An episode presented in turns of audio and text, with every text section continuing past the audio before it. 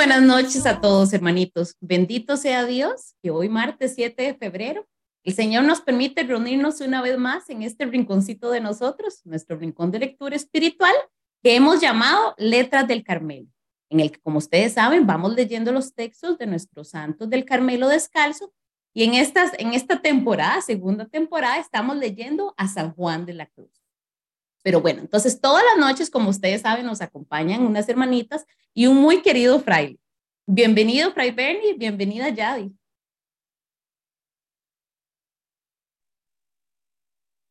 Hola, hola, Mariana. Qué alegría. Siempre juega el micrófono, ¿verdad? Qué alegría encontrarnos nuevamente para seguir profundizando en estos escritos de San Juan de la Cruz, especialmente este libro de su vida del Monte Carmelo, en donde nos está invitando a vivir desde la fe.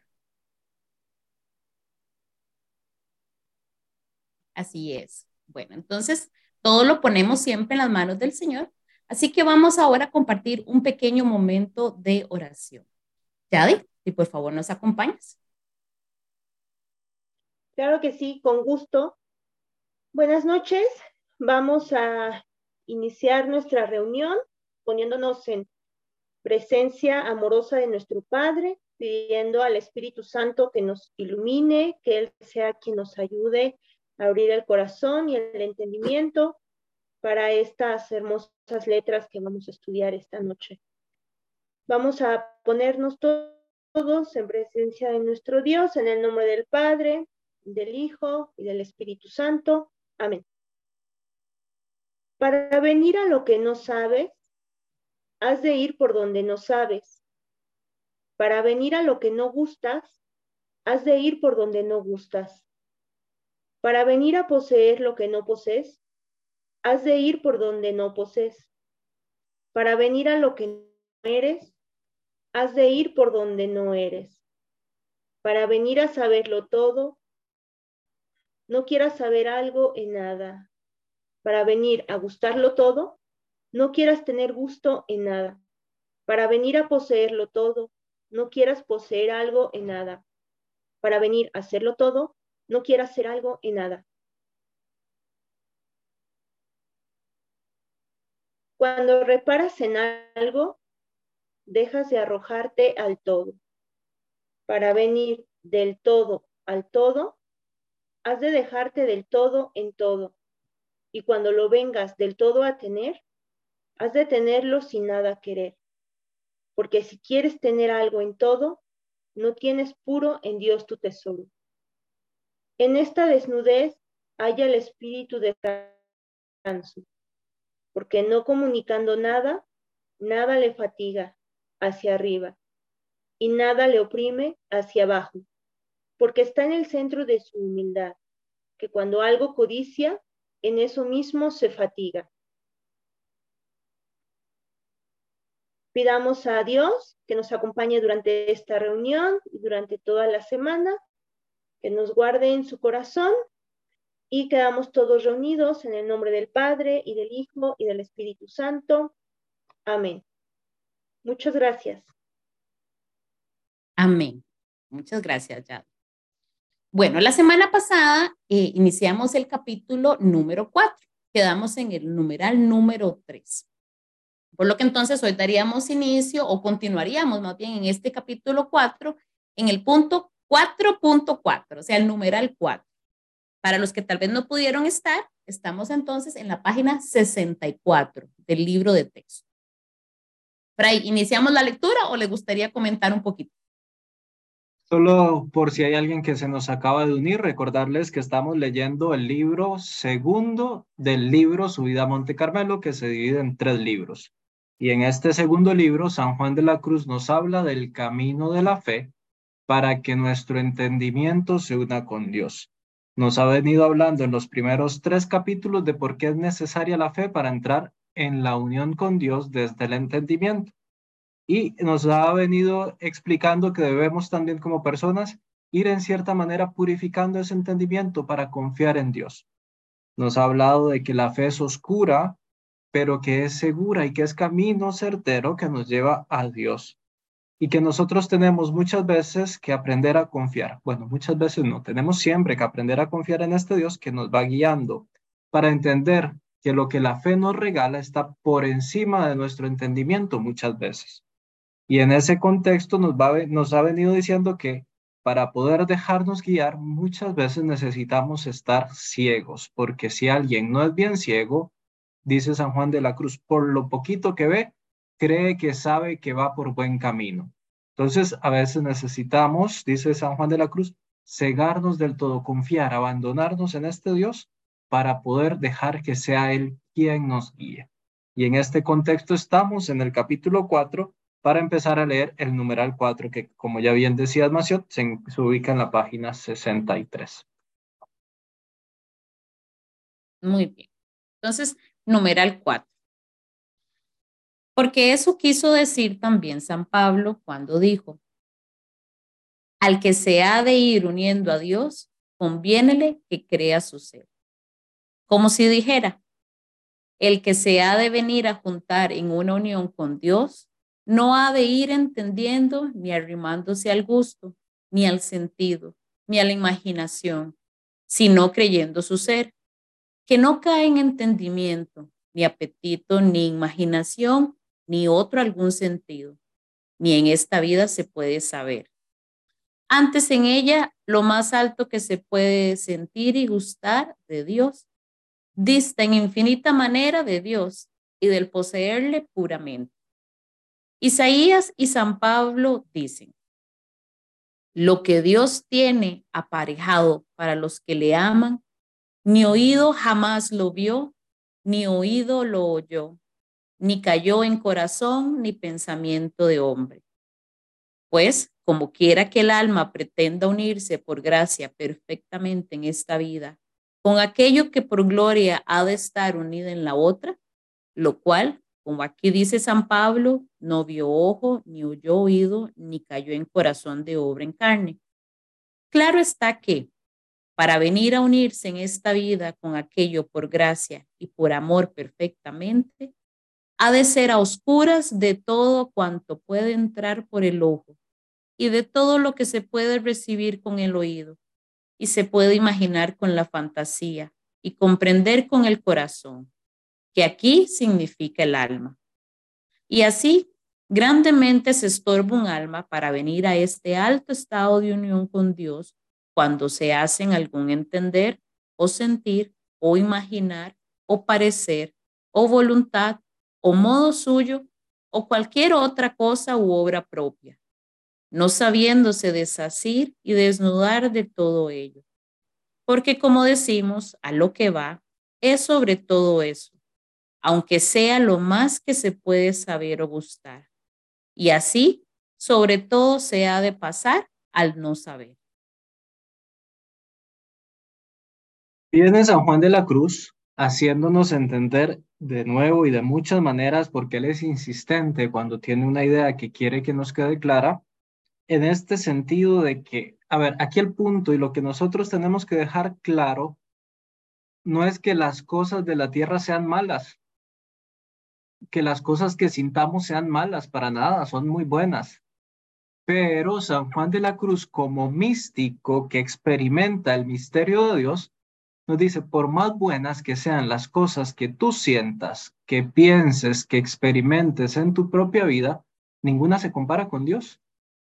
Por más grande que sea ese sentimiento que tienes en la oración, no es Dios, es un sentimiento de Dios, pero no es Dios, Dios es más grande todavía. Y entonces, por eso es ese último parrafito de este numeral.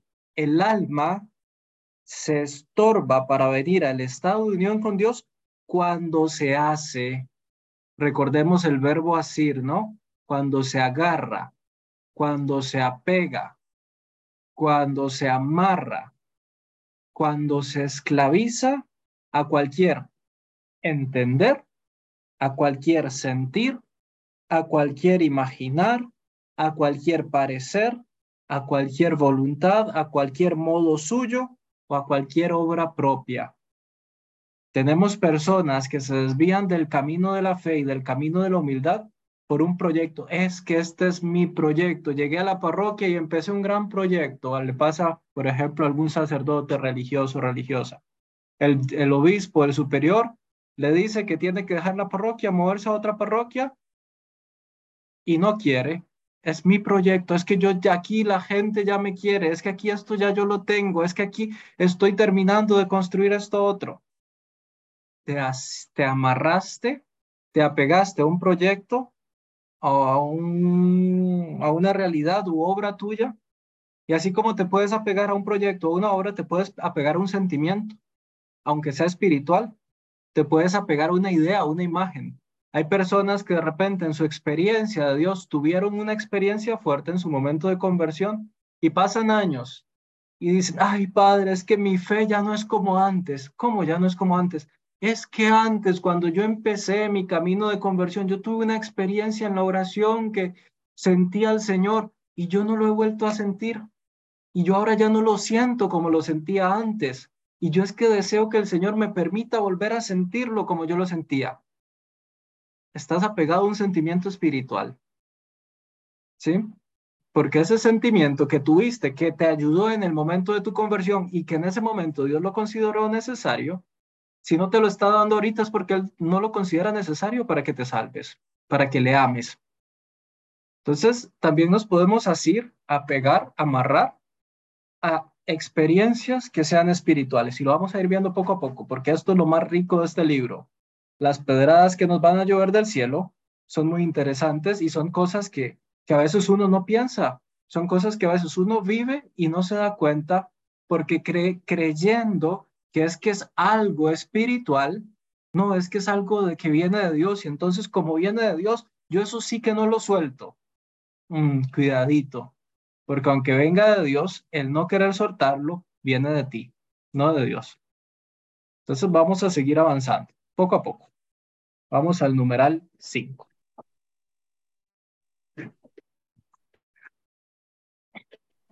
Numeral 5. Por tanto, en este camino, el entrar en camino es dejar su camino, o por mejor decir, es pasar al término y dejar su modo, es entrar en lo que no tiene modo, que es Dios, porque el alma que a este estado llega, ya no tiene modos ni maneras. Ni menos se hace ni puede asir a ellos. Digo modos de entender, ni de gustar, ni de sentir, aunque en sí encierra todos los modos, al modo del que no tiene nada, que lo tiene todo, porque teniendo ánimo para pasar de su limitado natural interior y exteriormente, entra en límite sobrenatural que no tiene modo alguno, teniendo en sustancia todos los modos, de donde el venir aquí es el salir de allí, y de aquí y de allí, saliendo de sí muy lejos, de eso bajo, para esto sobre todo alto.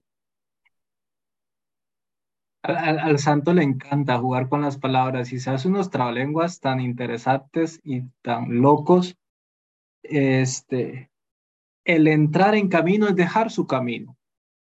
En estos días, a ver si no me falla la memoria hoy, los fariseos y escribas se encuentran con Jesús y dicen, ¿y por qué tus discípulos no se lavan, no se purifican como hacen, verdad? Como acostumbran los judíos por su tradición. El modo, el modo, ¿sí? Y nosotros los católicos tenemos muchas veces, los cristianos en general, eh, la tentación de quedarnos en el modo, en la forma, en lo exterior, en el rito, por decirlo de alguna manera, o en la en el adorno de la vida espiritual y nos olvidamos del centro de la vida espiritual. Si es necesario, sí es necesario, pero no es lo esencial, podría no estar. Jesús les dice, ustedes son unos hipócritas porque andan viendo y criticando que ellos no se lavan las manos pero ustedes se han olvidado del amor a sus padres. Se han olvidado de un mandamiento que sí es esencial, que es el amor. Y ahí andan alardeando de puros porque se lavan las manos, porque se purifican. Entonces dice San Juan de la Cruz, para entrar en la dinámica de Dios y la unión con Dios, muchas veces implica dejar nuestros modos. Y usted dirá, Fray, pero ¿cómo? Si es que yo siempre he rezado así, ¿cómo voy a dejar esta oración y cómo le voy a hablar al Señor entonces? El Señor tiene un modo. El Señor tiene maneras que están por encima de tus maneras. Caminos que están más allá de tus caminos, de tus caminos que a veces son cerraditos, limitados. Nuestros caminos mm, no son todos los caminos de Dios. Y uno se va dando cuenta que a veces cuando logramos, bueno, lo vamos a ir viendo más adelante, cuando logramos dejar nuestro modo, que es el mío, Dios nos permite entrar en su modo, que es mucho mejor, que es mucho mejor. Pero lo vamos a ir viendo poco a poco porque San Juan de la Cruz va a dar ejemplos para todo. Y después ustedes se van a aburrir de los ejemplos que va a poner porque le va a poner ejemplo para cada cosa. Sigamos leyendo para no, no atrasarnos en este hermoso texto.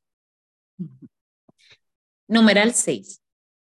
Por tanto, transponiéndose a todo lo que espiritual y naturalmente puede saber y entender, ha de desear el alma con todo deseo venir a aquello que en esta vida no puede saber ni caer en su corazón. Y dejando atrás todo lo que temporal y espiritualmente gusta y siente y puede gustar y sentir en esta vida, ha de desear con todo deseo venir a aquello que excede todo sentimiento y gusto. Y para quedar libre y vacía para ello, en ninguna manera ha de hacer presa en cuanto su alma recibiera espiritual o sensitivamente, como declararemos luego. Cuando esto tratemos en particular, teniéndolo todo por mucho menos. Porque cuanto más piensa que es aquello que entiende, gusta e imagina, y cuanto más lo estima, ahora sea espiritual, ahora no, tanto más quita del supremo bien y más se retarda de ir a él. Y cuanto menos piensa que es lo que puede tener, por más que ello sea en respecto del sumo bien, tanto más pone en él y le estima, y por el consiguiente, tanto más se llega a él. Y de esta manera, a oscuras, Grandemente se acerca el alma a la unión por medio de la fe, que también es oscura, y de esta manera la da admirable luz la fe. Cierto que, si el alma quisiese ver, harto más presto se oscurecería acerca de Dios que el que abre los ojos a ver el gran resplandor del sol. Ha de desear el alma con todo deseo venir aquello que en esta vida no puede saber ni caer en su corazón. No nos olvidemos de esto. O sea, la premisa es Dios es más, punto. Más grande, más bueno, más bello, más hermoso.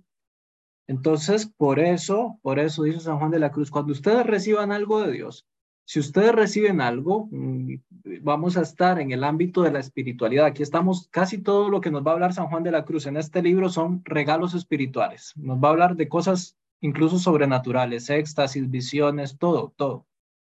Y nos va a decir, entonces nos está advirtiendo desde ya, cualquier cosa que ustedes reciban de Dios, les va mejor si dicen, Señor, gracias, pero esto comparado, comparado contigo no es nada que si yo empiezo a decir, uy, Señor, es que este sentimiento que yo tengo es lo más grande del mundo, seguro es que ya me estás haciendo santo, Señor, porque nadie en el grupo debe sentir esto que yo siento cuando rezo. Dice San Juan de la Cruz, ahí ya vas para abajo, estás haciendo chiquito a Dios, ¿no? Pero si en lugar de eso dices, Señor, gracias, qué bueno lo que me diste, te lo agradezco, pero sé que tú eres más grande y sé que tú puedes hacer cosas más grandes en mis hermanos o en las personas que tengo al frente. Ahí estás viviendo de la fe. Ahí estás diciendo, ahí estás dando un salto de fe diciendo, Señor, creo que tú eres más grande. Y esto es bien difícil. Esto es bien difícil porque por el más mínimo regalito que Dios pone en nuestro corazón, ya nos creemos Santa Catalina de Siena. El Padre Pío se nos hace chiquito a la par de nosotros. La soberbia espiritual es de lo que más rápido crece en nuestros corazones. De eso no tengan la menor duda. Entonces, San Juan de la Cruz está tocando hilos de discernimiento que son fundamentales, porque nosotros rápidamente nos apegamos a lo espiritual porque es bueno, pero el problema es que empezamos nosotros a creernos más que los demás. Y por eso es que San Juan de la Cruz nos invita a, a ir como ir salir al paso, ¿no? Salir al paso de estas experiencias para mm, poner a Dios en su lugar y para nosotros también estar siempre en nuestro lugar. El camino, la fe. La fe que me dice que cualquier cosa que yo reciba se queda chiquita con la grandeza de Dios, con la grandeza de Dios. Sigamos leyendo entonces. Si quieren, leemos 7 y 8 de corrido porque son dos numerales chiquitos. Muy bien. Número 7. Por tanto, en este camino, cegándose en sus potencias, ha de ver luz, según lo que el Salvador dice en el Evangelio.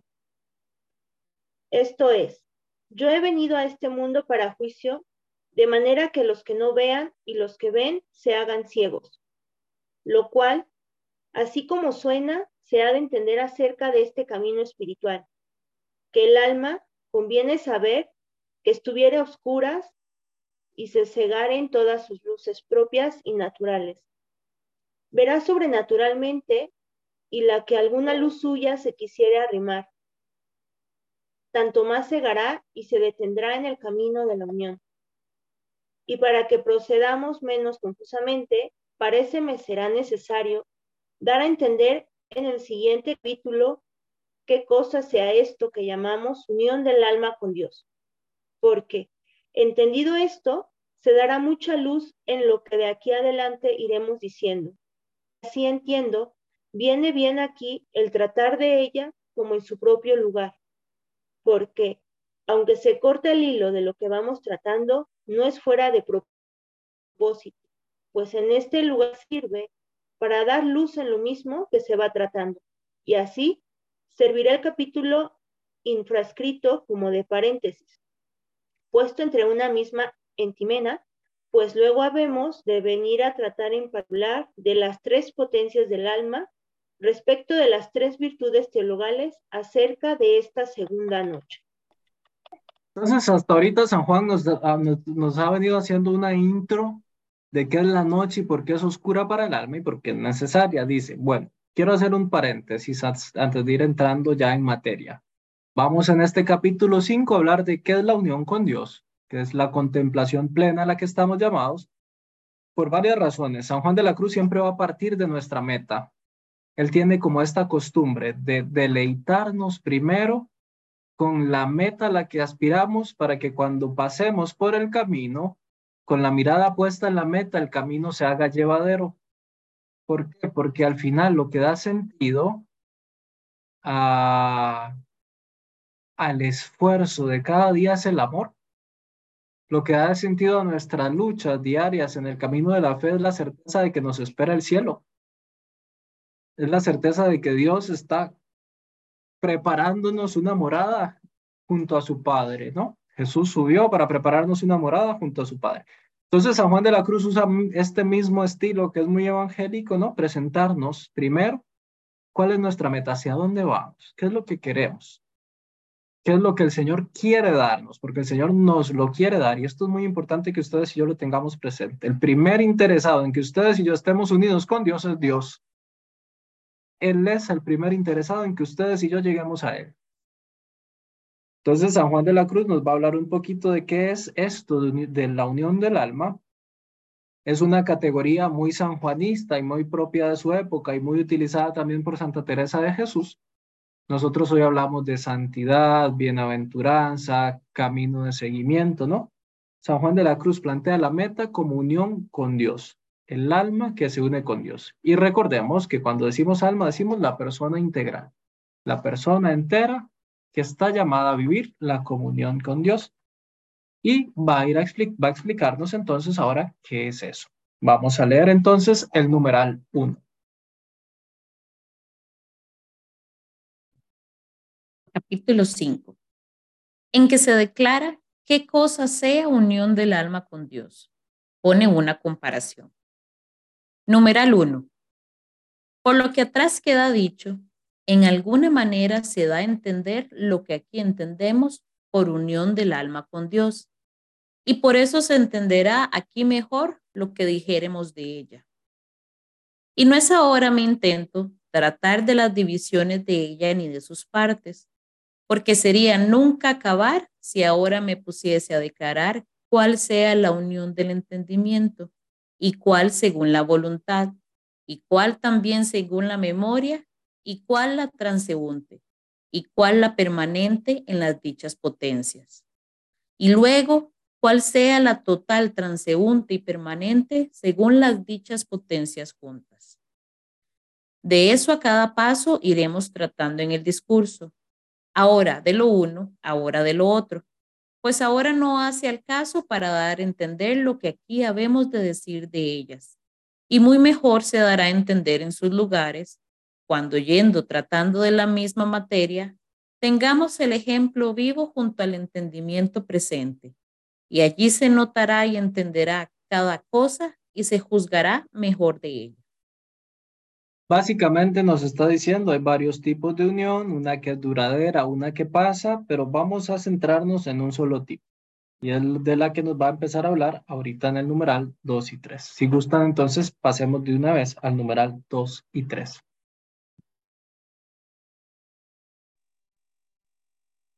Número 2.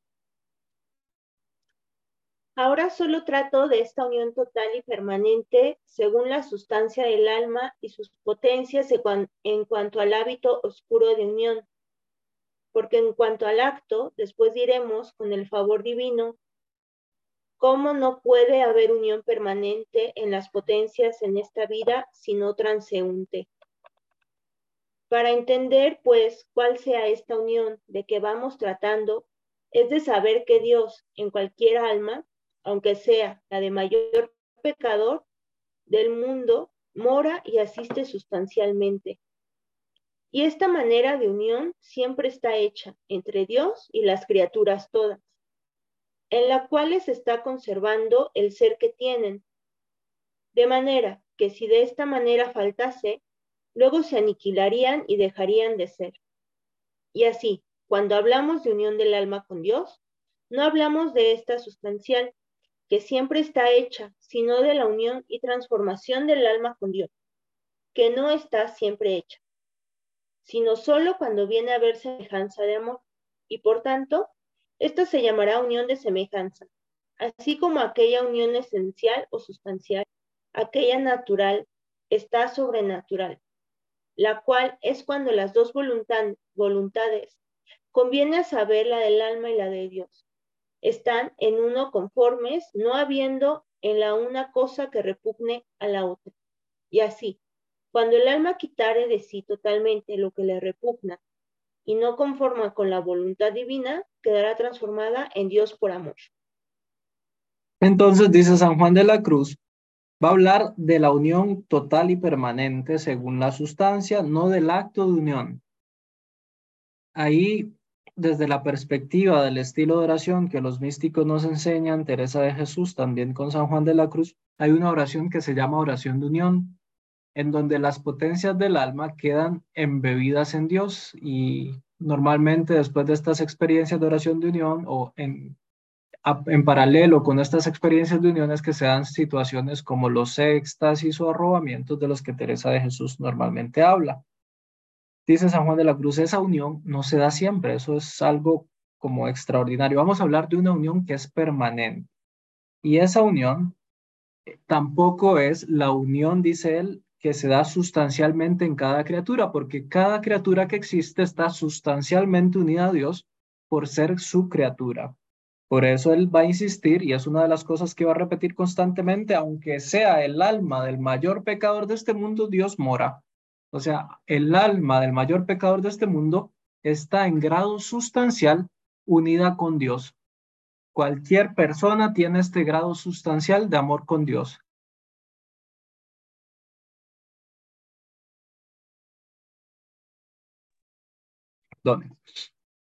Entonces, dice, tampoco es esta. Entonces, no nos referimos a un acto concreto de oración de unión, ni nos referimos a la sustancia del ser humano que vive en Dios, porque en Dios vivimos, nos movemos y existimos. Si Él no estuviera en nosotros, nosotros dejaríamos de ser, hablando filosóficamente, ¿no? Porque somos en Dios que Él es el ser. Dice entonces, vamos a hablar de la unión que llamamos unión por semejanza de amor que se puede llamar unión por semejanza, se puede llamar unión sobrenatural o se puede también llamar unión de voluntades. Santa Teresa también la llama unión de voluntades. Y esta, dice San Juan de la Cruz, es la que se da cuando conviene el alma y Dios, cuando convienen la voluntad de Dios y la voluntad del alma. O sea, cuando la voluntad de Dios es mi voluntad, cuando la voluntad de Dios es mi voluntad y cuando mi voluntad es la voluntad de Dios. Entonces se conforman, se hacen una sola, de modo que no haya en, una algo que repugne a la otra. O sea, yo no deseo nada que repugne a Dios, porque mi voluntad es ahora lo que Dios quiere. Y eso es lo que se conoce como unión de semejanza de amor. Y esto es muy importante porque entonces esta experiencia sobrenatural y de transformación en Dios está muy ligada a nuestra capacidad volitiva, a nuestra voluntad, en el sentido en que Dios la va transformando para que por su gracia nosotros aprendamos a querer lo que Dios quiere, aprendamos a gustar y a disfrutar de lo que Dios goza y disfruta Aprendamos a amar lo que Dios ama. Aprendamos a desear lo que Dios desea. Esta es la transformación, la unión a la que San Juan de la Cruz nos invita a llegar por medio de esta noche, de esta purificación de fe a la que vamos a entrar. Sigamos leyendo, porque si no, con el tema de la unión yo me emociono. ¿Cómo no emocionarse, verdad, Fray? Numeral 4. Esto se entiende no solo lo que repugna según el acto, sino también según el hábito. De manera que no solo los actos voluntarios de imperfección le han de faltar, mas los hábitos de esas cualquiera imperfecciones ha de aniquilar. Y por cuanto toda cualquier criatura, todas las acciones y habilidades de ellas no cuadran ni llegan a lo que es Dios, por eso se ha de desnudar el alma de toda criatura y acciones y habilidades suyas. Conviene a saber de su entender, gustar y sentir. Para que, echado todo lo que es disímil y desconforme a Dios, venga a recibir semejanza de Dios, no quedando en ello cosa que no sea voluntad de Dios, y así se transforma en Dios. De donde, aunque es verdad que, como habemos dicho, está Dios siempre en el alma dándole y conservándole el ser natural de ella con su asistencia. No empero, siempre la comunica el ser sobrenatural. Porque éste no se comunica sino por amor y gracia, en la cual no todas las almas están, y las que están no en igual grado, porque unas están en más, otras en menos grados de amor de donde aquella alma se comunica a Dios, más que está más aventajada en amor, lo cual es tener más conforme su voluntad con la de Dios. Y la que totalmente la tiene conforme y semejante, totalmente está unida y transformada en Dios sobrenaturalmente. Por lo cual, según ya queda dado a entender, Cuanto una alma más vestida está de criaturas y habilidades de ella, según el afecto y el hábito, tanto menos disposición tiene para la tal unión, porque no da total lugar a Dios para que la transforme en lo sobrenatural. De manera que el alma no ha menester más que desnudarse de estas contrariedades y disimilitudes naturales, para que Dios que se le está comunicando naturalmente por naturaleza, se le comunique sobrenaturalmente por gracia. Ahí San Juan de la Cruz entonces nos va haciendo ver cómo este proceso implica el desapego del que ya hemos venido hablando para que Dios se comunique y siempre es por gracia, pero miren que esta gracia es una gracia que se da desde la voluntad. Dios dice, la persona que está más aventajada en el amor, y esto para que nosotros discernamos un poco también nuestra vida, es la persona que tiene su voluntad más conforme con la de Dios. La persona más aventajada en el amor es la que tiene su voluntad más conforme con la de Dios. Y a veces nosotros somos de esas personas que amaneció el día soleado, ay, qué triste, qué calor. Al día siguiente llueve, ay, no, señor, qué pereza, está lloviendo. Si está frío, ay, no, qué rico que estuviera más caliente. Si hace calor, ay, qué rico que estuviera más frío. Entonces, ¿cómo vivo yo mi aceptación de la voluntad de Dios en mi propia vida? porque al final de eso va a depender el camino y la disposición que yo le dé a mi camino espiritual para que Dios entre, para que Dios actúe. ¿Qué tanto estoy siendo yo dócil y conforme con la voluntad de Dios? ¿Y qué tanto estoy siendo libre? San Juan de la Cruz va a insistir mucho en que no hay criatura que sea semejante a Dios y que nosotros nos apegamos a personas, a cosas, a realidades. ¿Qué tanto yo estoy siendo libre? ¿Qué tanto estoy yo dejándome ¿O qué tanto estoy yo dejándome envolver por las cosas, por las personas? ¿Sí? Por los juicios de los demás, por lo que, por el qué dirán. Todo este camino de amor siempre es un camino de libertad, porque para que el amor sea verdadero tiene que ser libre. Si no es libre, no es amor. Por eso cuando las personas se casan, lo primero que uno les pregunta es, ¿vienes libre y sin condicionamiento a contraer matrimonio, ¿no? Porque si no es libre el amor, no es amor. Entonces San Juan de la Cruz nos está moviendo hacia esa libertad de espíritu. Vamos a seguir avanzando porque nos quedan varios numerales todavía para ver si logramos terminar este capítulo. Número 5. Y esto es lo que quiso dar a entender San Juan cuando dijo, dio poder para que puedan ser hijos de Dios, esto es, se puedan transformar en Dios.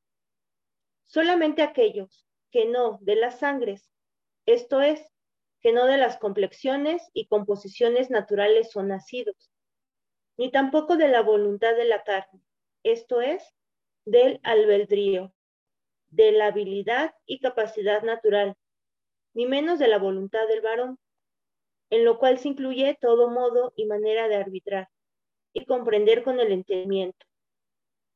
No dio poder a ninguno de estos para poder ser hijos de Dios, sino a los que son nacidos de Dios, esto es, a los que, renaciendo por gracia, muriendo primero a todo lo que es hombre viejo, se levantan sobre sí a lo sobrenatural, recibiendo de Dios la tal renacencia y filiación que es sobre todo lo que se puede pensar, porque, como el mismo San Juan dice en otra parte, el que no renaciere del Espíritu Santo no podrá ver este reino de Dios, que es el estado de perfección y renacer en el Espíritu Santo, en esta vida.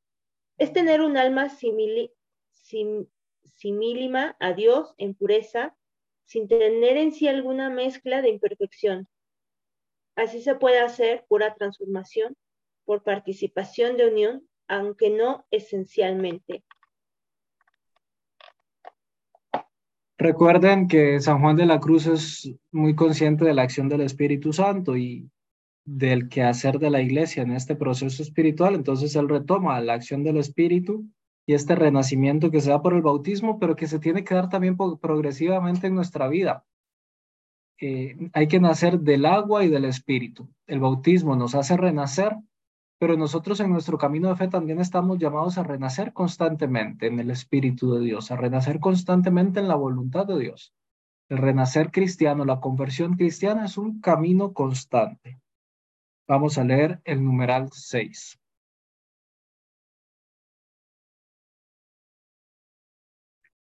Y para que se entienda mejor lo uno y lo otro, Pongamos una comparación.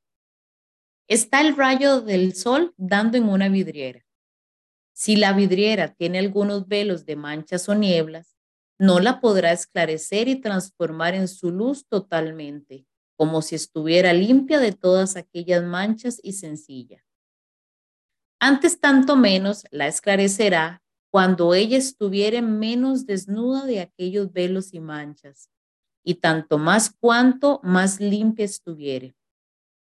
Y no quedará por el rayo, sino por ella, tanto que, si ella estuviere limpia y pura del todo, de tal manera la transformará y esclarecerá el rayo, que parecerá el mismo rayo y dará la misma luz que el rayo. Aunque a la verdad, la vidriera, aunque se parece al mismo rayo, tiene su naturaleza distinta del mismo rayo. Mas podemos decir que aquella vidriera es rayo de luz por participación. Y así el alma es como esta vidriera, en la cual siempre está embistiendo, o por mejor decir, en ella está morando esta divina luz del ser de Dios por naturaleza que habemos dicho. Entonces San Juan de la Cruz usó una imagen que le gusta mucho, que es la de la luz, con la vidriera. Y entonces una vidriera mm, vitral, podríamos decir nosotros, ¿no? Entre más limpio, más pasa la luz. Si el vitral, vitral está lleno de polvo, está sucio, está manchado, la luz no va a pasar. Y cuando la luz pasa, dice San Juan de la Cruz, se confunde el vitral con la luz, como que se hacen una sola cosa, pero el vitral no deja de ser vitral y la luz no deja de ser luz, pero están juntos y se miran una sola cosa. Por ahí dice San Juan de la Cruz, es esto que él está tratando de dar a entender que llama unión. Continuemos.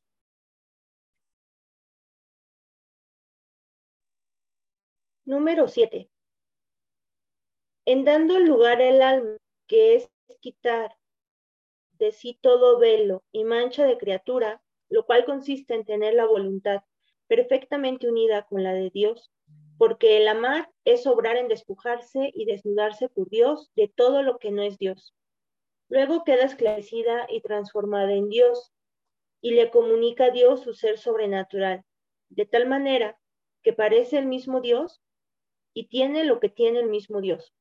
Y se hace tal unión cuando Dios hace al alma esta sobrenatural merced, que todas las cosas de Dios y el alma son unas en transformación participando. Y el alma más parece Dios que alma, y aún es Dios por participación, aunque es verdad que su ser naturalmente tan distinto se le tiene del de Dios como antes, aunque está transformada como también la vidriera le tiene distinto del rayo, estando de él clarificado. Esta es la meta a la que San Juan de la Cruz quiere que nosotros lleguemos. Le comunica a Dios su ser natural cuando el alma queda esclarecida y transformada en Dios de tal manera que todas las cosas de Dios y del alma son una en transformación participante. Y ojo qué interesante esto que dice y el alma más parece Dios que alma. Y aún es Dios por participación. Recordemos que ustedes y yo estamos hechos a imagen y semejanza de Dios. Ustedes y yo estamos hechos a imagen y semejanza de Dios. El pecado lo que hace es desfigurar nuestra imagen. Esa semejanza que tenemos con Dios desaparece por el pecado. Cuando la persona va llegando a esta experiencia de docilidad al Espíritu, de dejar que la gracia actúe en su vida, volvemos a esta esencia de lo que somos, que es ser imagen de Dios. Y el parecer Dios no es algo extraño para nosotros, debería ser lo natural. Ser parecidos a Dios es para lo que fuimos hechos. Fue como Dios nos hizo. Es nuestra naturaleza, es lo que somos, somos semejantes a Él, somos su imagen.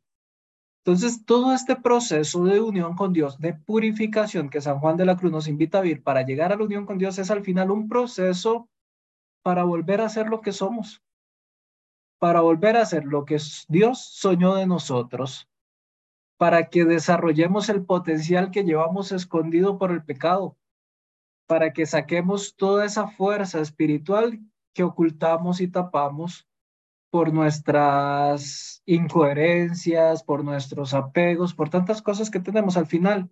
Es una invitación para que usted y yo seamos lo que somos, imagen y semejanza de Dios, transformados en Dios por el amor. Por eso es que la mística cristiana no tiene nada de extraordinario en el sentido bello de la expresión, ¿no? Es volvernos a, a ese camino y hacernos de nuevo como Dios nos hizo.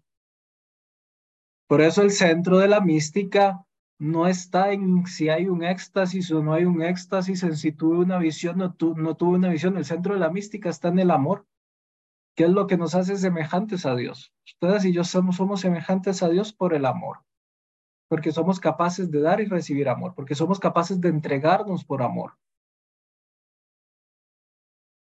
Y este es el proceso que San Juan de la Cruz nos quiere invitar a vivir, que ustedes y yo nos confundamos con Dios. Es que somos sus hijos. es cuando una, bueno, la expresión que usamos en Costa Rica tal vez no sea la más grata, pero cuando una persona tiene un hijo y se parece mucho a su mamá, todo el mundo, ay, es que es idéntico. Es que es, en Costa Rica decimos otra expresión, este, pero puede sonar fea en otros países. Este, usted y yo somos idénticos a Dios, es nuestro creador, es nuestro Padre, nos hizo a su imagen y semejanza. Cuando la gente nos ve y dice, ay, mira, es que ese es un cristiano, es igualititito a Jesús. Mira cómo se parece, hasta, hasta habla igual que Jesús. Y mira cuando, cuando se relaciona con los demás, es que es estar viendo a Jesús.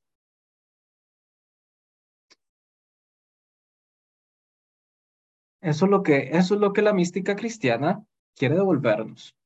Que ustedes y yo, por el amor, nos transformemos en, es, en, en, esa, en ese reflejo de Dios. Continuemos, ya solo nos quedan cuatro numerales, yo creo que nos da tiempo de terminarlos. Numeral 8. De aquí queda ahora más claro que la disposición para esta unión, como decíamos, no es el entender del alma, ni gustar, ni sentir, ni imaginar de Dios ni de otra cualquiera cosa, sino la pureza y amor, que es desnudez y resignación perfecta de lo uno y de lo otro solo por Dios. ¿Y cómo no puede haber perfecta transformación si no hay perfecta pureza?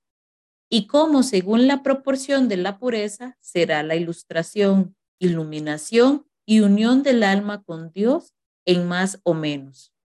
Aunque no será perfecta, como digo, si del todo no está perfecta y clara y limpia. Y miren que estamos hablando de pureza de amor. No estamos hablando de una pureza moral que va a venir como un fruto del amor. Pero no estamos hablando de que la pureza que nos une con Dios es que, ay Padre, yo es que ni levanto los ojos del suelo para no ver a nadie. No, es una pureza que viene de dentro, porque lo que nos hace impuros, dice Jesús, no es lo que entra en nosotros, es lo que sale de dentro, es lo que llevamos en el corazón. Entonces, es esta disposición que estamos llamados a vivir para unirnos con Dios es ante todo una actitud interior. ¿Cuáles son mis motivaciones? ¿Por qué? ¿Por qué yo hago lo que hago? Es por amor y, tenemos que preguntarnos esto con seriedad, ¿por qué yo sirvo en la parroquia? ¿Por qué soy lector, ministro, servidor, líder en el grupo, en la comunidad? ¿Es por amor o es porque sigo siendo un soberbio que me encanta que me vean ahí, un gran, el gran protagonista, el gran santo de la parroquia que siempre está haciendo todo? El carmelita seglar más fiel y más responsable que siempre. Y que qué lindo que lo digan de mí. Qué lindo que hablen así de mí. Entonces, la pureza va más en esa línea, en que en la desnudez y resignación perfecta por Dios. Yo estoy aquí por Dios y por Dios soy libre de cualquier cosa, de lo que digan o no digan. ¿Sí? De que me aprueben o que no me aprueben. Por Dios, ¿sí? Terminemos de leer estos numerales. Los leemos de corrido, si te parece, Yadi, para ir cerrando. Ok. Bien. Numeral 10, 9. El cual también se entenderá por esta comparación. Está una imagen muy perfecta con muchos y muy subidos primores y delicados y sutiles esmaltes, y algunos tan primos y tan sutiles que no se pueden bien acabar de determinar por su delicadez y excelencia. A esta imagen, el que tuviere menos clara y purificada vista, menos primores y delicadez, echará de ver en la imagen, y el que la tuviere algo más pura, echará de ver más primores y perfecciones en ella. Y si otro la tuviere aún más pura, verá aún más perfección. Y finalmente, el que más clara y limpia potencia tuviere, irá viendo más primores y perfecciones, porque en la imagen hay tanto que ver, que por mucho que se alcance, queda para poderse mucho más alcanzar de ella. De esta, de la misma manera, podemos decir que se a las almas con Dios en esta ilustración o transformación. Porque, aunque es verdad que un alma, según su poca o mucha capacidad, puede haber llegado a unión, pero no en igual grado toda, porque esto es como el Señor quiere dar a cada una. Es a modo de cómo le ven en el cielo, que unos ven más, otros menos, pero todos ven a Dios y todos están contentos porque tienen satisfecha su capacidad. ¿De dónde? Aunque acá en esta vida hallemos algunas almas con igual paz y sosiego, en estado de perfección, y cada una esté satisfecha, con todo esto podrá la una de ellas estar muchos grados más levantada que la otra y estar igualmente satisfechas, por cuanto tienen satisfecha su capacidad. Pero la que no llega a pureza competente a su capacidad, nunca llega a la verdadera paz y satisfacción, pues no ha llegado a tener la desnudez y vacío en sus potencias, cual se requiere para la sencilla unión. Y aquí San Juan de la Cruz nos hace ver que en este camino cada uno tiene con Dios y en su relación con Dios, podríamos decirlo de esta manera, un nivel al que está llamado siempre se usa la imagen de los vasitos, ¿no? Cada uno tiene un vasito de diferente tamaño. Y si mi, vasito está lleno, yo voy a estar en esa comunión plena con Dios, con mucha alegría, con mucha paz, eh, porque mi vasito está a su plenitud. Estoy dando yo lo que tengo que dar. Pero si de repente mi vasito es muy grande y yo estoy dando lo mismo que aquel hermano, pero a mí Dios me está pidiendo algo más, entonces yo voy a sentir siempre que hay algo en mi vida que me hace falta algo que no estoy dando, algo que de repente necesito seguir mejorando.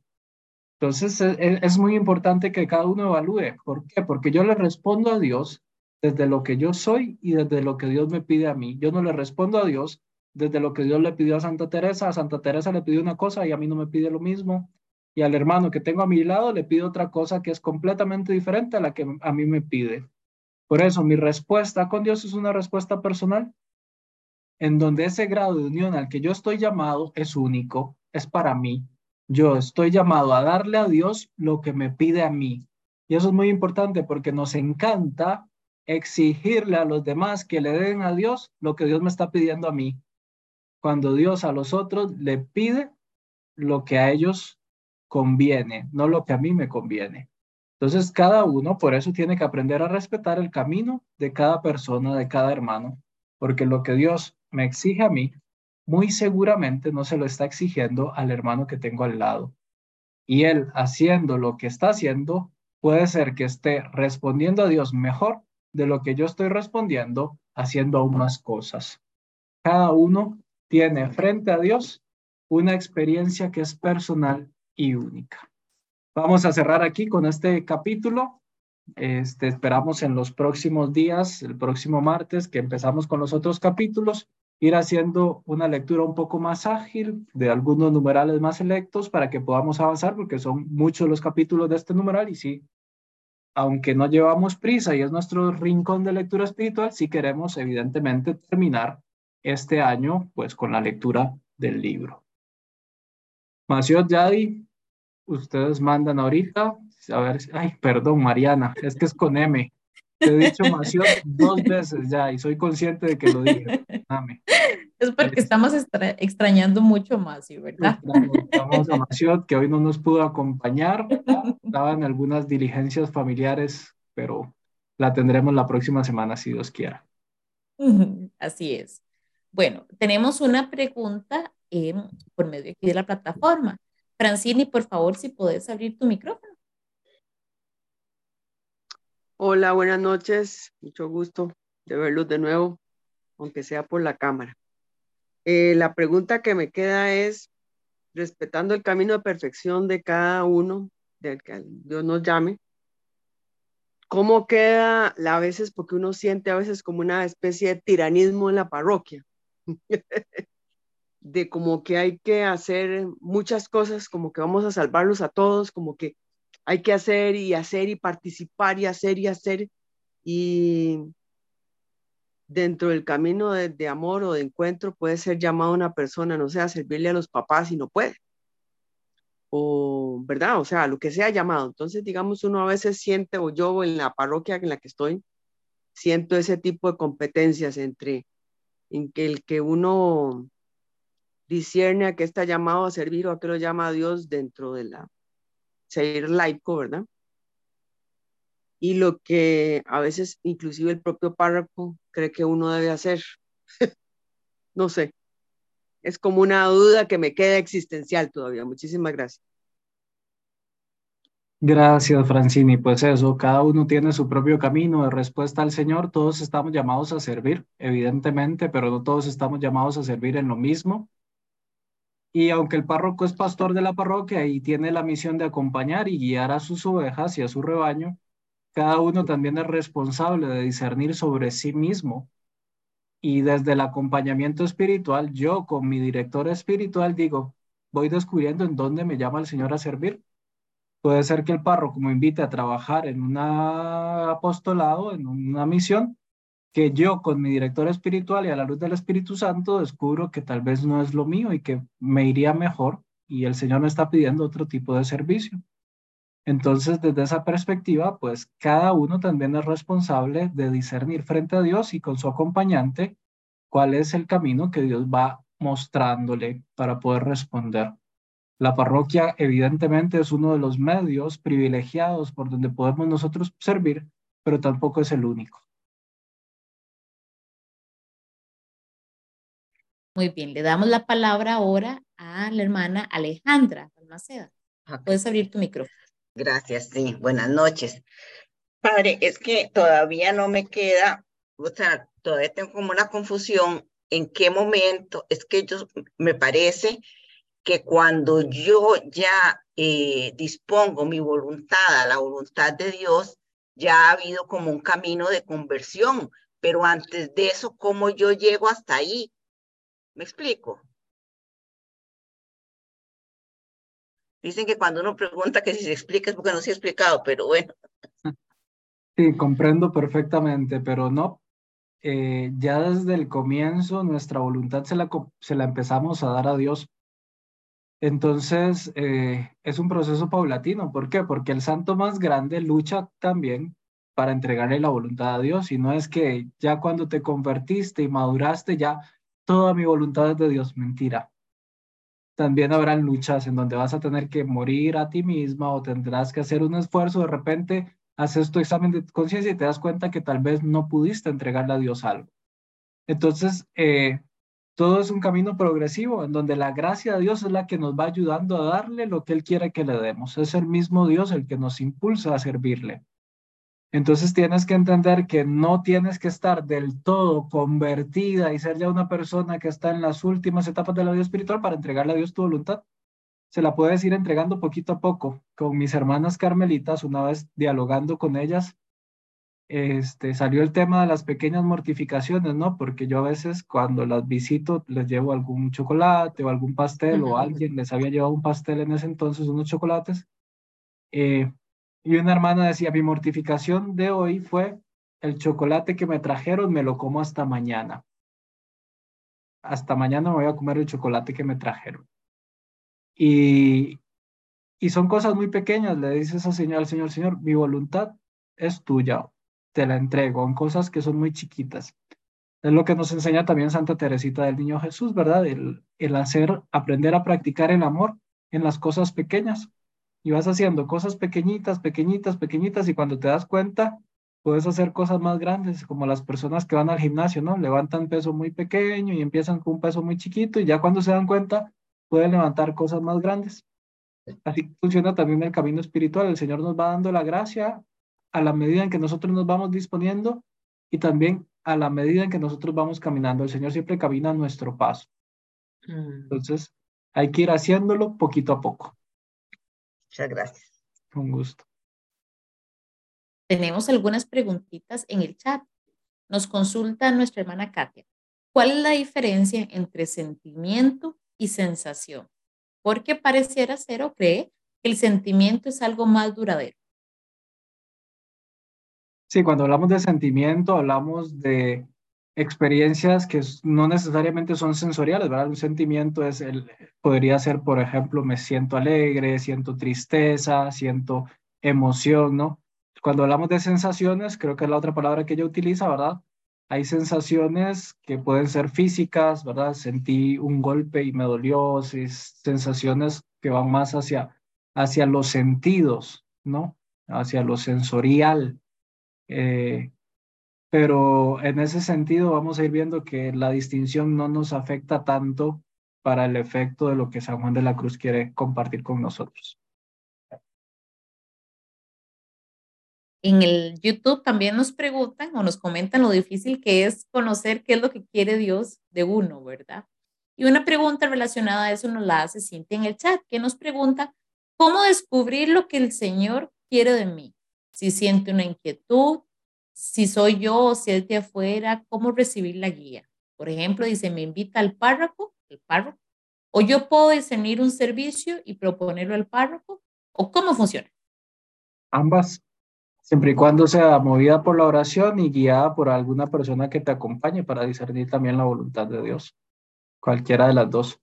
¿Por qué? Porque el Señor te puede hablar y te puede mostrar su voluntad por medio de una persona que te invita a un servicio o puede poner en tu corazón el deseo de trabajar en algo específico, pero todos ambos hay que discernirlos. Nos comenta Griselda, la voluntad es negarse a sí misma y crecer en gracia de Dios. Pregunta entonces, ¿cómo puede crecer y agradar a Dios y negarse el egoísmo? Paciencia, lo vamos a ir viendo poquito a poco. Ahorita San Juan de la Cruz nos está poniendo como el panorama, nos está poniendo las bases y ya después nos va a ir ayudando a, entrar en la dinámica de la fe y nos va a poner ejemplos muy claros y muy concretos que nos pueden ayudar a todos, pero a su tiempo. Haga un esfuerzo de mortificación para esperar a que llegue ese momento del libro.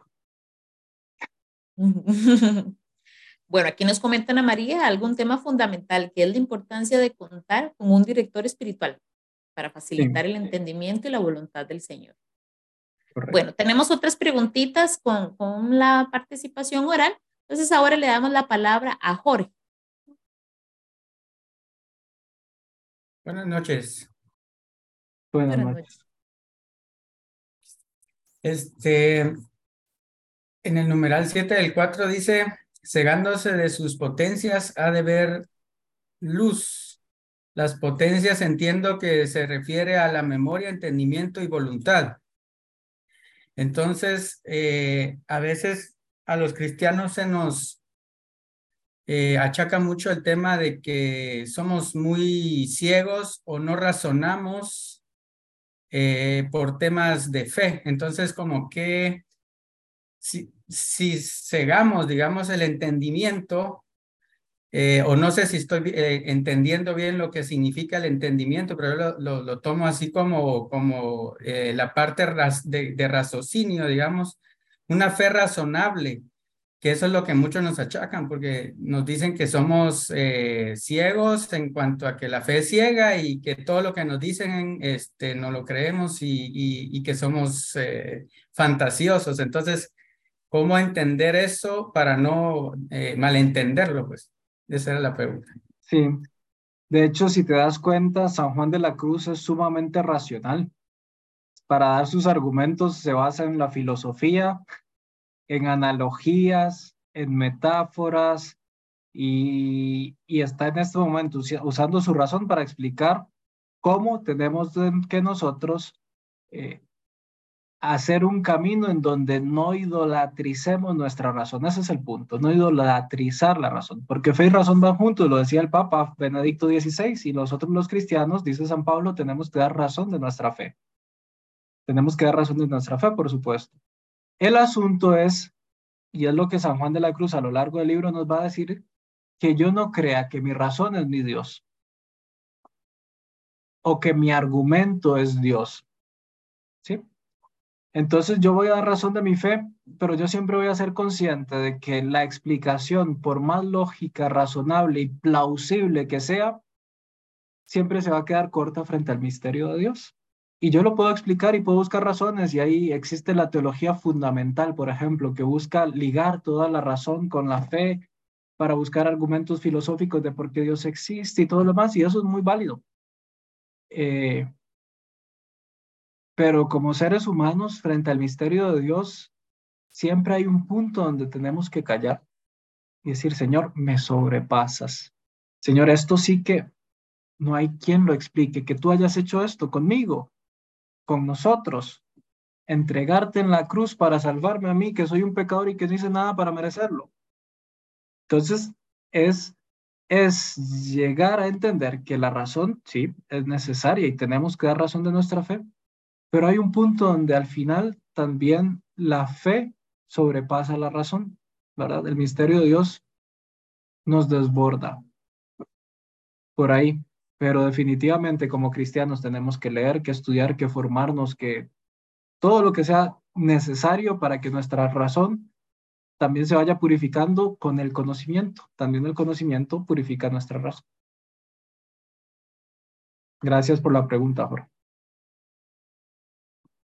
Por último, le damos la palabra a Elisa.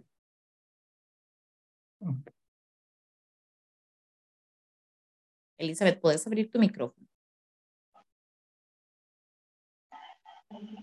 Eh, sí, buenas noches. Este, a mí, pues hasta ahora esta lectura eh, me ha llevado como al Antiguo Testamento, a, a, los personajes, a los patriarcas, porque yo pienso que ellos vivieron la fe a ciegas, ¿no? Que ellos se arriesgaron, por, vivieron la noche, eh, eh, salieron, se arriesgaron, porque, pues, por ejemplo, mm, Moisés decía que era tartamudo y bueno, arriesgó en el Señor. Abraham entregó a su hijo. Eh, y Abraham, perdón, salió sin entender, dejando pues todas sus posesiones. Entonces, pues me ha remontado como el Antiguo Testamento y quisiera que el, el Padre pues como que me aclarara si estoy como más o menos bien en esto toda la historia de salvación desde el inicio en el Antiguo Testamento, pasando por los patriarcas, los profetas y todo el camino es un camino de fe. Entonces, igual es un camino de fe el encuentro de los discípulos con Jesús, creer que, ese que tenían a la par, eh, que comía como ellos, que caminaba con ellos, que se quedaba dormido como ellos, era Dios también es un camino de fe y en cierta manera algo que oscurece el entendimiento y que implica un salto de fe, una confianza mayor, ¿no? Cuanto más la noche, este, los días de la crucifixión, este que en el que habíamos creído y está muerto, ¿no? Entonces siempre el encuentro con Dios es un encuentro de fe y por eso es que todos los personajes, al menos estos personajes importantes de, la Sagrada Escritura, son testigos de esta fe de esta fe que es creer en este Dios que va realizando un proyecto en nuestras vidas, que, va, que es capaz de transformar nuestras vidas, que es capaz de dar sentido a nuestras vidas, a pesar de todo lo que nosotros sabemos de nosotros mismos, a pesar de las luchas que nosotros llevamos, a pesar de los acontecimientos que pueden desanimarnos, que pueden eh, hacernos entrar en crisis muchas veces. Entonces, eh, también, sí, son personajes que han vivido la fe como la han vivido también los santos. Le damos la palabra a Olga Marta. Muy buenas noches a todos, un gusto saludarles. Roy Bernie, me encanta estos trabalenguas que me encuentro en la lectura porque me dejan patinando, me dejan pensando y cuestionándome. Y ahora que el compañero Jorge habló del, del, del párrafo 7, ahí me encontré algo que me gustaría que usted profundizara un poquito, no sé si más adelante lo veremos, donde explica el autor que el amar es obrar en despojarse y desnudarse por Dios de todo lo que no es Dios. Luego queda esclarecida y transformada en Dios y le comunica a Dios su ser sobrenatural de tal manera que parece el mismo Dios y tiene lo que tiene el mismo Dios. Entonces, es aquí donde yo pienso que cada vez debo ser menos yo y más él. Pero, ¿cómo es ese proceso? ¿Es por gracia? ¿Es porque soy yo que lo procuro? ¿Es porque llega el momento en que Dios eh, toma posesión de mi voluntad. Eh, ¿cómo, ¿Cómo se da todo este proceso, Fray Berni? No sé si lo vamos a ver más adelante, evidentemente. Dios, Dios nunca toma posesión de tu voluntad, dejaría de ser Dios y te quitara la libertad. Pero por su gracia, pero por su gracia Él te va capacitando, Él te va capacitando poco a poco y Él te va enseñando a amar, ¿verdad? Y es en el camino de la vida donde la misma persona que está abierta a la gracia de Dios va descubriendo cómo el mismo Dios la va transformando. Nosotros podemos disponernos y es necesario que nos dispongamos. Y eso es lo que San Juan de la Cruz nos va a enseñar en este libro, cómo nos disponemos nosotros para abrirle la voluntad a Dios, cómo nos disponemos nosotros para dejarle el espacio, porque a veces Dios no actúa en nosotros porque no tiene espacio.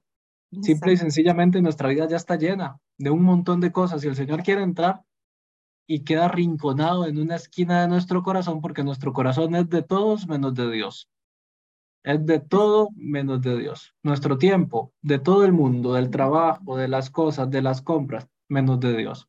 Entonces vamos entrando en esa dinámica en donde lo que, en realidad lo que hay que hacer es espacio para Dios.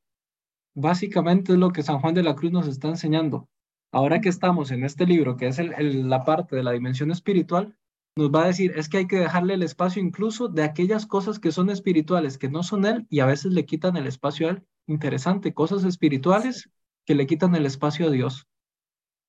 Exacto. Ya lo vamos a ir viendo.